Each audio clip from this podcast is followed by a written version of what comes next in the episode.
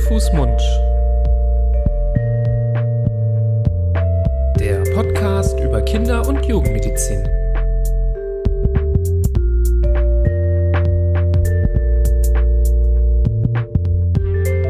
So, ihr Lieben, herzlich willkommen zu einer neuen Folge von Hand, Fuß, Mund. Hallo Florian. Hallo, Libras. Herzlich willkommen, liebe Hörerinnen und Hörer, lieber Florian, zu einer neuen Folge eures Lieblingspodcasts, hoffe ich, zu ja, zumindest unserer. Also mein Lieblingspodcast, meine, sowieso, meine auch. deiner auch und bestimmt von so zwei, drei anderen Leuten, Ja. hoffe ich auch.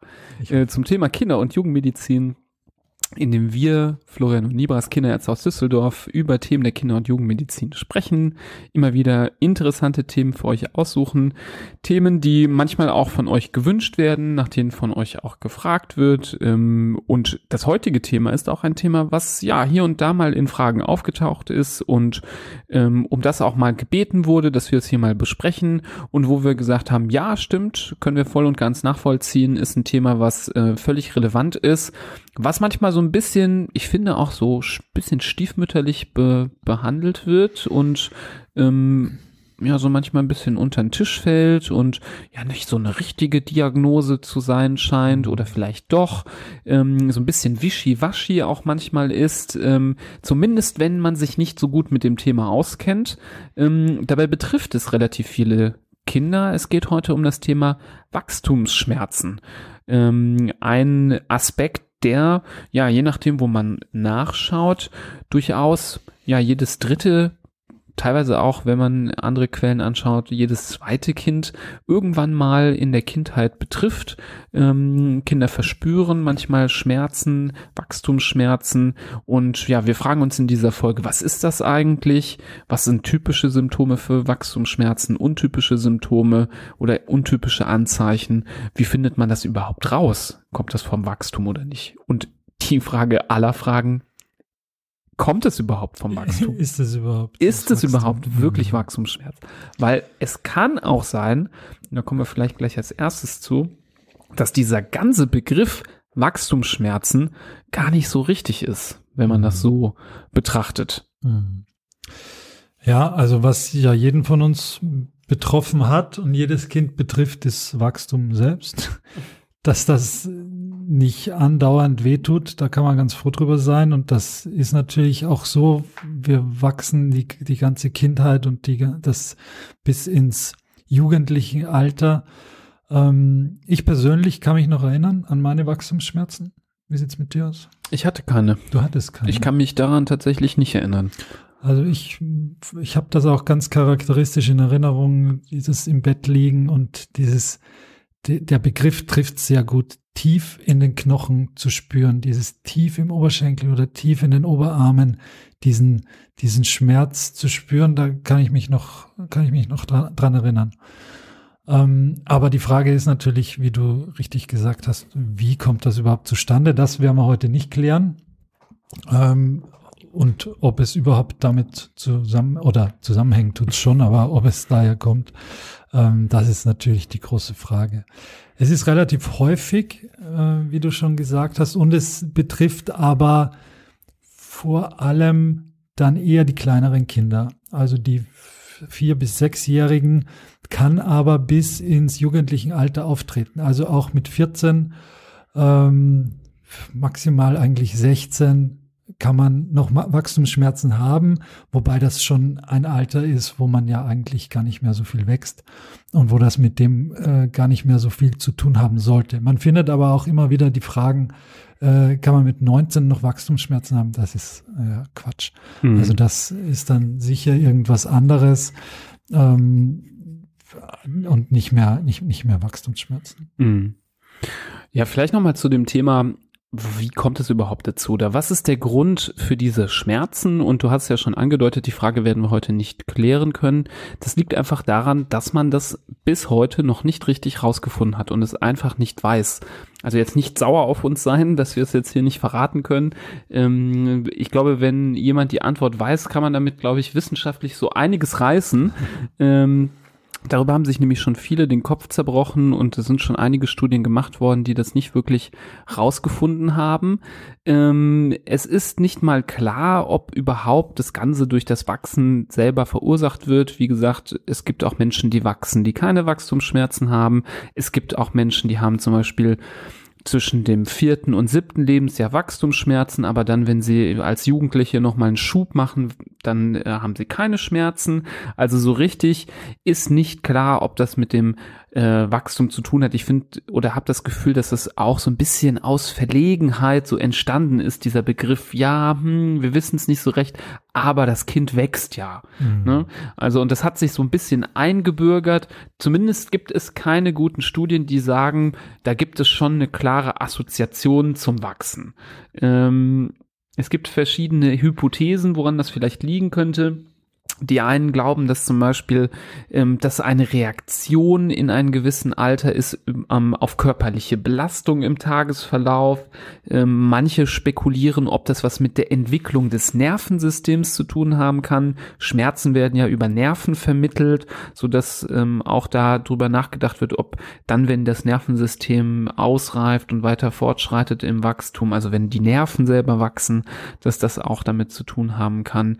Ähm, da kommen wir gleich zu, aber ich nehme es vorweg, Wachstumsschmerzen, ähm, die so definierten, treten ja vor allem abends und nachts auf, sodass auch häufig überlegt wird, dass äh, hormonelle Veränderungen dahinter stecken könnten, weil eben zum Beispiel Wachstumshormone vor allem nachts im Körper ausgeschüttet werden. Ähm, und wiederum gibt es auch so die ein oder andere nicht ganz so tolle, aber ein bisschen ja doch in die Richtung weisende Studie, die zeigt, dass es vielleicht was mit dem Vitamin D auch zu tun haben könnte. Zumindest hat eine etwas schwächere Studie gezeigt, dass Vitamin D Mängel häufiger auftreten bei Menschen, die Wachstumsschmerzen haben, aber die Evidenz ist nicht so super stark. Mhm. Das heißt, bis heute hat man das nicht so richtig geklärt und ähm, man muss leider erstmal ohne eine Erklärung damit leben und damit klarkommen. Und was viel wichtiger ist an dieser Stelle, weil wir ja eben die Erklärung noch nicht richtig liefern können, ist mal zu definieren, wann oder was charakterisiert diese sogenannten Wachstumsschmerzen. Also welche Qualitäten dieser Schmerzen sind äh, typisch und wiederum, was ist untypisch ähm, für Schmerzen, so dass man sie eher nicht in diese Kategorie Wachstumsschmerzen zählen kann. Das müssen wir vielleicht an der Stelle mal so ein bisschen auseinanderdröseln, mhm. weil das schon eine wichtige Unterscheidung darstellt. Gegenüber auch anderen Gründen für Knochenschmerzen ähm, bei Kindern. Mhm. Ja, Wachstumsschmerzen ist im Grunde genommen eine Ausschlussdiagnose. Das heißt, es gibt nicht einen Punkt oder eine Kombination an Punkten, wo man sagt, okay, und jetzt ist die Diagnose gestellt, sondern erst wenn alle anderen sogenannten Differentialdiagnosen ausgeschlossen sind oder unplausibel sind, dann kann man sagen, okay, das sind offensichtlich Wachstumsschmerzen. Dazu gehört ein gewisses Muster, ein gewisses Bild, das wir jetzt versuchen zu skizzieren. Und ein Detail hast du schon gesagt, das ganz wichtig ist, nämlich die Tages- oder Nachtzeit, wann diese Schmerzen auftreten. Es sind die Abendstunden oder die Nachtstunden. Und damit verbunden ist ja in den meisten Fällen, vor allem im Kindesalter, eine Ruhe und eine, äh, ein Rückgang der Bewegung. Also diese Wachstumsschmerzen treten nicht auf beim Spielen oder beim Sport oder beim Rumlaufen, sondern wenn das Kind in Ruhe im Bett liegt, entweder schläft oder gerade am Einschlafen ist und dann äh, macht sich das bemerkbar. In den Extremitäten, also in den Beinen oder in den Armen. Ich glaube, ein bisschen häufiger noch in den Beinen als in den Armen, aber jetzt nicht am Kopf oder am Brustkorb oder sonst irgendwo, sondern eben die langen Röhrenknochen, die man da hat, sind hauptsächlich betroffen. Und die Knochen selbst sind betroffen, also nicht die Gelenke, nicht das Knie und nicht der Ellbogen oder die Schulter. Schulter finde ich strahlt, kann so ein bisschen dahin ausstrahlen, aber äh, grundsätzlich betrifft es die Knochen zwischen, zwischen den Gelenken sozusagen. Mhm. Genau. Was auch typisch ist, ist, dass die Schmerzen ähm, ja periodisch auftreten, wiederkehrend, aber dann auch mal wieder verschwinden. Also dass man nicht immer durchgehend jede Nacht immer wieder die Schmerzen hat. Also ähm, Familien, die davon berichteten, von diesen typischen Verläufen, die sagen dann, ja, jetzt war wieder zwei, drei Wochen, war das wieder schlimmer, dann ist es wieder fast ganz weg gewesen, dann kam es auf einmal wieder. Also man hat das Gefühl, das kommt und geht. Ähm, und was auch ein wichtiges Charakteristikum ist, morgens nach der Nacht ist das meistens alles wieder gegessen. Also die Kinder wachen jetzt nicht auf morgens und haben immer noch Schmerzen. Was auch typisch ist, ist, dass die Beschwerden gerne auf beiden Seiten auftreten, nicht nur links oder rechts, ähm, sondern gerne mal beidseitig. Ähm, und das, was du schon gesagt hast, die aktive Bewegung an sich ist nicht so problematisch. Also der Sport ist nicht problematisch, aber auch das Gehen ist nicht problematisch. Ein Kind, was Wachstumsschmerzen hat, das steht jetzt nicht morgens auf und humpelt erstmal eine Stunde lang, sondern das kann sich eigentlich in der Regel normal bewegen und ähm, hat weniger Probleme. Ist wahrscheinlich einer der wichtigsten Aspekte, wenn es darum geht, das gegen andere Erkrankungen abzugrenzen. Genau. Weil gerade wenn man jetzt an rheumatische Erkrankungen denkt oder an äh, bösartige Erkrankungen wäre das ein Punkt, der ja nicht so ohne weiteres möglich ist, sondern da gibt's eben diese, wie du gesagt hast, entweder morgens die Gelenkschwellung oder das Kind möchte einfach tagsüber auch nicht mehr laufen.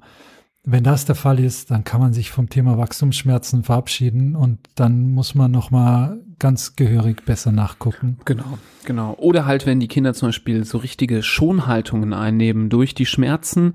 Also wenn sie zum Beispiel beim Laufen hinken, das Bein ziehen oder zum Beispiel gar nicht mehr auftreten möchten, nur noch getragen werden möchten. Das sind keine typischen Wachstumsschmerzen. Also wenn da solche Beschwerden auftreten, äh, selbst wenn irgendwer sagt, ja, das sind bestimmt Wachstumsschmerzen, da würde ich ganz klar den Kopf schütteln und äh, ähm, schleunigst den Kinderarzt mal aufsuchen. Es gibt wirklich auch viele andere Gründe eben für Knochenschmerzen bei Kindern. Manche die sind vielleicht auch nicht besonders ähm, gefährlich. Das kann zum Beispiel mal ein sogenannter Hüftschnupfen sein. Das hat vielleicht der eine oder andere mal gehört. Eine zeitweilige Reaktion im Oberschenkel ähm, ähm, oder im, Entschuldigung, im Hüftgelenk, ähm, wo sich Flüssigkeit vermehrt ansammelt, häufig nach einem Luftwegsinfekt. Das geht in den, in den meisten Fällen relativ rasch wieder von alleine weg, ohne dass man viele Maßnahmen äh, einsetzen muss. Aber du hast richtig auch zum Beispiel schon mal das äh, kindliche Rheuma, diese juvenile idiopathische Arthritis genannt, die typischerweise mit so einer Morgensteifigkeit einhergeht, also vor allem morgens Beschwerden, die eine gewisse Zeit brauchen, bis sie sich lösen, so wie so eine, wie so ein Rost, der erstmal abfallen muss, den man so ein bisschen rauslaufen muss. Und was auch natürlich wichtig ist, ähm, wenn man die Lokalisation der Schmerzen betrachtet, gibt es dort eine Auffälligkeit. Also wenn die Stelle, die weh tut, auch noch geschwollen ist und irgendwie verhärtet ist oder dick geworden ist oder wenn sie ganz gerötet ist oder überwärmt ist, dann können natürlich auch andere Sachen dahinter stecken. Es gibt auch manchmal Entzündungen, es kann auch mal Entzündungen im Bereich des Knochens geben, ähm, eine sogenannte Osteomyelitis zum Beispiel. Das wäre etwas, ähm, das ganz klar mit einer an einer Stelle lokalisierten äh, Beschwerden einhergeht, die zum Beispiel überwärmte äh, Überwärmung bietet in dem Bereich Bereich oder auch eine Rötung in dem Bereich. Ähm, also sowas würde einem schon ganz klar von einer Diagnose von Wachstumsschmerzen ab, abhalten oder wegleiten. Ähm, und was auch dazu kommt, ist, wie ist das restliche äh, Kind und wie ist das restliche Befinden des Kindes? Kommt zu den Schmerzen auch weitere Symptome dazu? Ist das Kind irgendwie ganz besonders blass oder ganz besonders müde und schläfrig zusätzlich? Also ein Kind, was zum Beispiel sehr wenig belastbar ist, auch von der allgemeinen Fitness und zusätzlich diese Knochenschmerzen aufweist. Auch da sollte man nicht jetzt unbedingt an Wachstumsschmerzen denken, sondern auch das Kind gründlichst beim Kinderarzt untersuchen lassen, gegebenenfalls sogar auch Blut abnehmen lassen. Hm. Fieber gehört auch nicht dazu zu den Wachstumsschmerzen, ist eine ganz andere Baustelle. Ähm, Gerade bei Kindern, die Beinschmerzen haben, wo es dann zum Beispiel zum Auftreten von Fieber, von Nachtschweiß, von Gewichtsverlust zu Gewichtsverlust kommt. Das ist eine Kombination, auch die hat nichts mit Wachstumsschmerzen zu tun, sondern da muss man ähm, gerade bei dieser Kombination mit größter Sorgfalt ähm, einmal nachgucken, ob da nicht eine bösartige Erkrankung dahinter steckt, ein Lymphom zum Beispiel oder eine Leukämie, wenn es, wie gesagt, die Kombination Nachtschweiß, Gewichtsverlust, Fieber ähm, zutage bringt. Ähm, die rheumatischen Erkrankungen, da gibt es natürlich so ein paar, die je nach Alters, äh, Altersklasse ähm, in Frage kommen. Aber die, da sind entweder mehrere Gelenke betroffen oder es gibt diese Schwellung und, und äh, ganz krasse Schonhaltung auch dann tagsüber. Also die ist auch eigentlich sehr gut äh, davon zu unterscheiden. Dann gibt es noch die sogenannten Osteoid-Osteome. Das ist eine Erkrankung des Knochens, eine gutartige Erkrankung, die aber sehr schmerzhaft ist, wo es zu so einem ähm, äh, Gewebsplus am Knochen kommt, der äh, einige Probleme machen kann.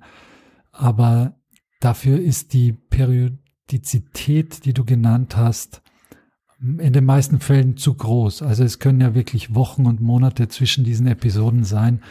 Das, ähm, das ist was relativ charakteristisches für die Wachstumsschmerzen. Kaum etwas anderes macht sich so rar bemerkbar wie diese Wachstumsschmerzen, wo einfach viel Zeit dazwischen liegen kann. Und äh, das ist auch immer ein gutes Zeichen, wenn wenn viel Zeit vergeht zwischen etwas, dann äh, nimmt das Ganze so ein bisschen die Dramatik daraus. Äh, etwas, was äh, an einem Tag fünfmal auftritt, ist natürlich viel besorgniserregender als etwas, was in den letzten drei Jahren fünfmal aufgetreten ist. Ja, sehr gute zusätzliche Hinweise und noch Differentialdiagnosen, die du genannt hast.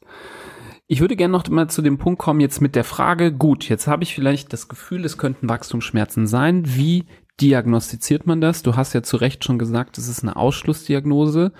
Ähm, was muss man denn tun, um das jetzt auszuschließen? Ähm, und dazu natürlich nochmal vorweg, klar, es gibt keine Untersuchung, die das beweist. Es gibt keine Bilduntersuchung, die das beweist, sprich Röntgenbild oder MRT. Manchmal kann eine solche Untersuchung aber notwendig sein, um andere Dinge auszuschließen. Das sollte man also in so einem Fall auch in Erwägung ziehen. Das Ganze fängt aber an mit einer wirklich gründlichen, vernünftigen körperlichen Untersuchung. Ähm, ihr habt schon rausgehört, für Knochenschmerzen gibt es wirklich viele andere Gründe außer Wachstumsschmerzen und die kann man nicht adäquat ausschließen, wenn man keine gründliche körperliche Untersuchung durchführt. Also ich glaube, wenn ich jetzt mit meinem Kind zum Arzt gehen würde, es hätte Knochenschmerzen und ich erzähle das ähm, so und der Arzt sagt so über den Tisch hinüber, ja, das ist bestimmt, sind bestimmt Wachstumsschmerzen. Ich schreibe Ihnen jetzt mal Schmerzmittel auf, ohne das Kind jetzt groß anzugucken. Das ist jetzt ein sehr Negativbeispiel, würden die meisten nicht machen. Aber vielleicht ist das schon mal vorgekommen, habe ich auch schon mal erlebt.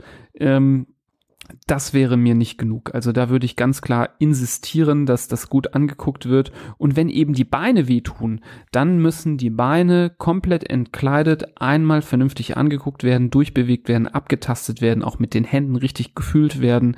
Das, da führt kein Weg dran vorbei. Das meine ich mit einer gründlichen körperlichen Untersuchung.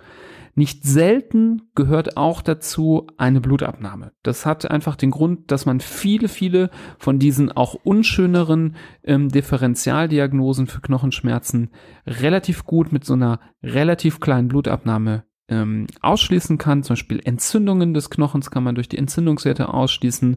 Die bösartigen Erkrankungen, die du genannt hast, sowas wie eine Leukämie zum Beispiel, erkennt man sehr schnell ähm, in einem Blutbild, beziehungsweise wenn das Blutbild normal ist, macht es diese Diagnosen sehr, sehr unwahrscheinlich. Und es gibt auch weitere ähm, Aspekte, die da eine Rolle spielen. Wir haben auch mal eine Folge zum Vitamin D und Vitamin D-Mangel gemacht. Da haben wir auch schon mal erklärt, dass sowas auch schon ähm, Knochenschmerzen auch auslösen kann durch die Verformung der Knochen, durch die ähm, ja, zum, zunehmende Biegbarkeit der Knochen bei einem Vitamin D-Mangel. Auch das kann Sinn machen, nochmal zu kontrollieren. Also wenn dein Kinderarzt, Kinderärztin gerne mal bei äh, solchen berichteten Schmerzen ähm, Blut abnehmen möchte, dann ist das keine Übertreibung. Das ist wirklich eine sinnvolle, ergänzende Untersuchung. Und in Klammern würde ich, wie gesagt, hatte ich auch schon vorweggenommen, als dritten Schritt die Bildgebung nennen. Hier und da, wenn das Ganze nicht so ganz typisch ist, wie wir es eben äh, benannt haben, die Symptome so ein bisschen aufgezählt haben, kann das auch mal Sinn machen, ein Röntgenbild zu machen. Gerade auch, um vielleicht ähm, ja so Schwellungen äh, zu entdecken und ähm, auch ein MRT, je nachdem, kann sinnvoll sein, ähm, wenn man zwischen zwei Diagnosen schwankt, um sich da ganz sicher zu gehen. Mhm. Ultraschall wäre noch eine Möglichkeit, gerade bei dem von dir angesprochenen Hüftschnupfen, der ja sich kennzeichnet durch den Erguss im Hüftgelenk. Den kann man mit dem Ultraschall gut darstellen. Aber diese Untersuchungen dienen einfach alle dem, dass man andere Dinge möglichst nicht erkennt und nicht äh, diagnostiziert. Insofern Klar, wenn es jetzt ein Hüftschnupfen ist, dann erkennt man ihn mit einem Ultraschall. Wenn du einen Ultraschall machst und der ist unauffällig, dann ist es halt in, der, in dem Fall kein Hüftschnupfen. Wenn du ein Röntgen machst und es zeigt sich kein Osteoid, Osteom, dann ist es das auch nicht. Und so kann man sich da weiter mhm. entlang diagnostizieren. Ist bei reinen Wachstumsschmerzen häufig gar nicht nötig, weil sie eben äh, doch überschaubar sind mhm. und nicht so schlimm sind und meistens ja vielleicht gar nicht akut zum Arzt getragen werden, mhm. sondern wenn ihn sich das Kind jetzt meldet in der Nacht, dass ihm die Beine wehtun, dann ähm, beginnt ja schon der erste Therapieansatz, nämlich der der Eltern und nicht des Arztes, dass man sich dem Kind zuwendet, dass man sich zu ihm setzt, ihm äh, ja auch die Stellen massiert im Endeffekt und und da die Hand auflegt und dadurch wird es schon häufig deutlich besser und, und kann man schon ganz viel von den Schmerzen dann auch, auch nehmen. Ähm, was ich vielleicht noch sagen wollte, ähm, was ich halt wichtig finde, ist, dass die Diagnose trotzdem von jemandem gestellt wird, der sich sicher ist, nach Anhören der Geschichte, nach Untersuchung, dass es sich sehr wahrscheinlich zum Beispiel um Wachstumsschmerzen handelt. Also ähm, das sollte nie so mhm. eine Verlegenheitsdiagnose mhm. sein, so nach dem Motto, hm, ja, ich weiß es auch nicht, könnten ja Wachstumsschmerzen sein, sondern es sollte jemand sein, der das gut einschätzen kann, der das Kind gut untersucht hat, der die anderen Sachen auch kennt, die Differentialdiagnosen und sagt, so, ich kann Ihre Besorgnis verstehen, aber ich denke, das sind Wachstumsschmerzen, weil A, weil B, weil C. Diese mhm. Dinge äh, liegen vor. Ähm, Punkt äh, 1, 2, 3 liegt hier nicht vor. Ähm, das konnte ich jetzt hier gut untersuchen und ausschließen. Und in der Summe komme ich zu dem Ergebnis, dass ich sehr sicher bin, dass hier Wachstumsschmerzen vorliegen. Wenn man das so ähm, zielgerichtet ähm, beurteilen kann, dann ähm, kommt man da schnell in äh, eine vernünftige Diagnose rein. Eben das andere, das Gegenteil, ist uns auch jetzt zum Beispiel aus der Kinderonkologie ja zu oft auch mal absolut, vorgekommen, absolut. dass eben solche Verlegenheitsdiagnosen gestellt worden sind, weil man es nicht so richtig wusste, weil man vielleicht gedacht hat, ach ja, wird schon okay sein. Und dann war es dann doch vielleicht etwas ernstzunehmenderes. Deswegen ähm, macht es wirklich Sinn oder ist es wirklich gut, wenn sich das Ganze jemand anguckt, der ja äh, sich gut auskennt mit so einem Thema. Ja, äh, absolut. Ich stimme dir vollkommen zu. Ähm, man braucht jetzt nicht, weil das Kind einmal in der Nacht Beinschmerzen hat, am nächsten Tag zum Arzt laufen. Aber ein Kind, das zwei, drei Wochen lang jede Nacht oder auch tagsüber Beinschmerzen hat, natürlich muss man das früher schon angucken lassen. Und es ist, wie du sagst, wie oft haben wir Patienten kennengelernt, die unsere Patienten geworden sind, die mehrere Wochen äh, erst noch nicht zur Diagnose kam, weil jemand gesagt hat, nee, das sind Wachstumsschmerzen und am Ende war es dann doch halt eine Leukämie.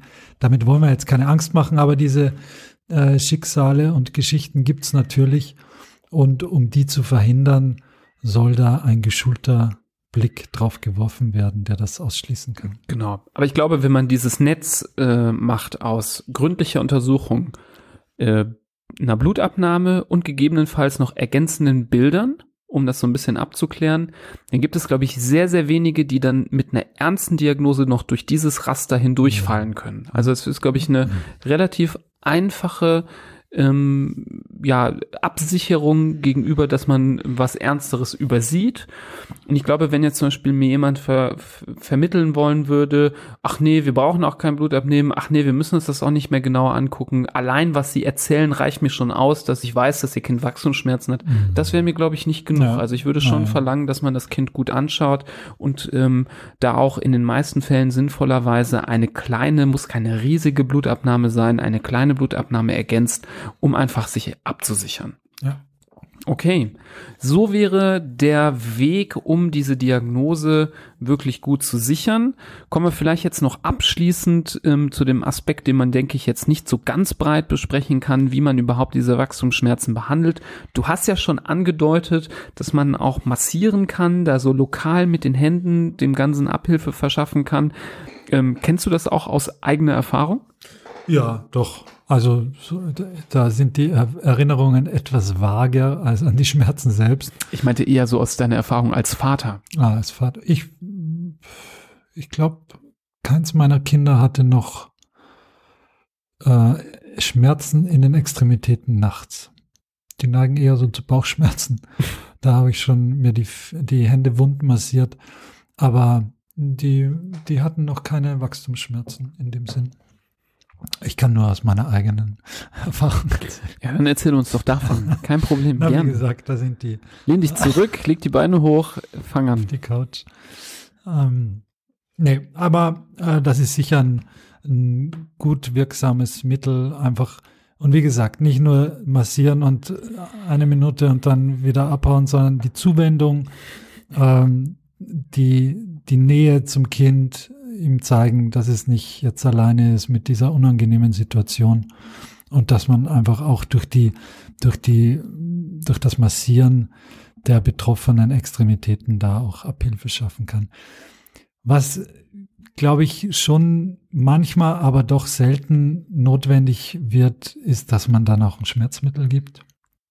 Ich halte das aber eher für, für die Ausnahme, ehrlich gesagt, dass das notwendig ist. Und weil gerade wenn man jetzt den, den Schritt dahin geht, dass man äh, das zum Beispiel versucht wegzumassieren und sich da mit dem Kind auseinandersetzt, in der Zeit, wo das Medikament wirken würde, sollte das Kind eigentlich schon wieder mm, eingeschlafen sein und das Ganze schon wieder gebessert sein. Also man kommt da meistens eh dann zu spät mit dem Schmerzmittel und es ist ja nicht so, dass dann äh, die ganze Nacht lang die, die Wachstumsschmerzen vorhanden sind und vor allem nicht tagsüber. Also es ist ja nicht so, dass man dann sagt, gut, dann in der Früh nimmst noch mal was und dann ist es weg, weil da, da sollte das ja schon gar nicht mehr auftreten. Mhm. Ich habe übrigens eine Studie gefunden, ähm, die gezeigt hat, dass wenn man ähm, zweimal täglich dehnt, die Muskulatur, dass man weniger Wachstumsschmerzen hat. Mhm. Ist natürlich die Frage, wie macht man das mit Kindern regelmäßig dehnen, mhm. aber kann man vielleicht auch so ein bisschen, wenn man ein Kind hat, wo man weiß, das neigt dazu, ähm, irgendwie so spielerisch mal einführen, dass man sich vorm Schlafengehen vielleicht so ein bisschen dehnt und mhm. regelt äh, und das mal beobachtet, ähm, kann man vielleicht auch noch mal ausprobieren. Ne? Mhm. Was man auf jeden Fall vermeiden sollte, ist das, was ich mal erlebt hatte, Eltern, die nicht so viel Bock hatten auf diese Nähe und das Einmassieren und Reiben, die dann die ähm, Ibuprofenflasche ans Be Kinderbett gestellt haben, wo das Kind dann angefangen hat, regelmäßig eigenhändig das am Ibuprofen zu nuckeln. Patientengesteuerte Analgesie. Ja, das tut mir auch leid, dass ich jetzt so ein bisschen auch äh, schmunzele dabei, aber die Geschichte fand ich so crazy, dass ich gedacht habe, ähm, Wahnsinn. das ist ja nicht wahr, dass es sowas wirklich gibt, aber da und die Eltern saßen und haben mir gegenüber dem Kind die Schuld zugesprochen und gesagt, ja, du trinkst doch hier immer wieder Ach, Ibroflam und ich habe mich dann den Eltern zugewandt und gesagt, ja, also ihr Kind kann nichts dafür. Ein Medikament äh, gehört nicht einfach so als Flasche mhm. zum dran ins äh, Kinderbett gestellt. Ähm, der Fehler liegt ganz klar bei Ihnen, das kann nicht weißt sein. Noch, wie alt das Kind Ja, das war zehn oder elf und war natürlich alt genug, da selbstständig dann immer wieder da dran zu gehen und ja, da hatte sich dann, glaube ich, auch so eine gewisse Routine eingestellt vorgestellt, nachts aufzustehen und ein Schlückchen da aus der Flasche zu nehmen. Völlig undosiert, auch irgendwie nicht klar, wie viel das ist. Also extremes Negativbeispiel, ähm, so sollte es natürlich nicht enden. Glaube auch nicht, dass da draußen das allzu viele so machen, aber so als jetzt nicht inspiriert. Traurige Anekdote noch dabei, Stimmt, ähm, das, das, das, mal zu nennen, genau. Mhm. Was denn, was kannst du machen? Dir eine Flasche Ibuprof Ibuprofen auf jedem, deinen jedem kind Nachttisch stellen. Nachttisch stellen. ja, ich glaube, das ist keine gute hast, Idee. Hast ordentlich geschimpft mit den Eltern. Ich habe ordentlich geschimpft Sehr und ich glaube, die Message ist äh, zum Teil angekommen, aber ja, man wundert, man wundert sich, wie oft man manchmal schimpfen kann und es bessert mhm. sich dennoch nicht. Ja, ja, klar. Aber ich hoffe, dass das Kind trinkt jetzt nicht mehr jede Nacht Ibuprofensaft. Mhm. Ja, gut. Ich glaube, das Thema haben wir jetzt relativ breit besprochen. Überraschend groß dann doch dieses Thema. Weil eigentlich würdest du denken, ja, Wachstumsschmerzen, okay, tut weh in der Nacht, Punkt, fertig. Aber es mhm. gibt einfach drumherum und vor allem, was die Abgrenzung zu anderen Erkrankungen angeht, unglaublich viel zu sagen und wir, mhm. da könnte man noch mehr ins Detail gehen. Ja, aber ich finde immer diese, ähm, wie man früher ja gesagt hat, so diese weißen Flecken auf der Landkarte, wo man noch nicht weiß, was da so hintersteckt, immer relativ interessant und da kann man, finde ich, auch immer relativ lange drüber sprechen, auch wenn man jetzt nicht breit eine Erklärung besprechen kann, wieso das so ist ähm, muss man bei diesen weißen Flecken, finde ich, immer breit besprechen, wie schließe ich aus, dass es nicht was anderes ist. Genau. Und das ist gerade bei Wachstumsschmerzen ja so wichtig wie bei kaum was anderem. Ähm, ich, ich zitiere einen Arzt, den ich, äh, der mir mal beigebracht hat zu sagen, Knochenschmerzen bei Kindern müssen immer gut untersucht werden. Mhm. Egal wie alt das Kind ist, egal wie ähm, stark oder schwach diese Schmerzen sind. Ein Kind, was Knochenschmerzen hat, muss immer wirklich richtig, richtig gründlich untersucht werden. Mhm. Und das habe ich mir auch immer zu Herzen genommen und ähm, mache das auch immer. Und wie gesagt, ich finde es immer traurig, wenn man das mitbekommt, dass es eben ja auch manchmal anders läuft und nicht so gut gemacht wird. Und ich finde es gut, wenn wir hier über den Podcast die Sinne dafür schärfen, auch von Seiten der Eltern, dass man, wenn man merkt, na, da wurde jetzt vielleicht geschludert, da ist das vielleicht nicht gut angeguckt worden, dass man vielleicht auch mal sagt, ja, ich möchte, dass das aber nochmal genauer angeschaut wird. Und mhm. vielleicht, wenn es jetzt der eine nicht macht, dann macht es der andere. Ja. Ähm, also wie gesagt, da würde ich nichts riskieren, ähm, gut angucken lassen, damit man auf der sicheren Seite ist. Yes. Gut, wenn es noch Fragen zum Thema gibt, meldet euch gerne. Oder wenn es Reaktionen gibt, ähm, Anregungen zu dieser oder zu anderen Folgen oder zum Podcast an sich, meldet euch über info.handfußmund.de, schreibt uns äh, eine Nachricht zum Beispiel bei Social Media, vor allem bei Instagram, da findet ihr uns auch unter Handfußmund. Ähm, leitet die Folge sehr, sehr gerne weiter, wenn ihr jemanden kennt, bei dem im Haushalt, bei den Kindern vielleicht äh, immer mal wieder sowas Thema sein könnte. Ähm, aber auch alle anderen weiteren Folgen könnt ihr gerne durchstöbern. Mittlerweile an die, ich glaube, mit, ja, so 80 Folgen, die ihr vorfinden könnt, ähm, in die ihr reinhören könnt zu verschiedensten Themen. Ähm, grabt euch da mal durch. Vielleicht hat auch ein oder andere schon alle gehört und wartet schon gespannt auf die nächste, die natürlich kommen wird, zu einem weiteren interessanten Thema. Ja, und bis dahin wünschen wir euch natürlich äh, nur das Beste. Ähm, bleibt gesund, ihr und eure Kinder und wir hören uns beim nächsten Mal. Bis dann. Auf Wiedersehen. Tschüss.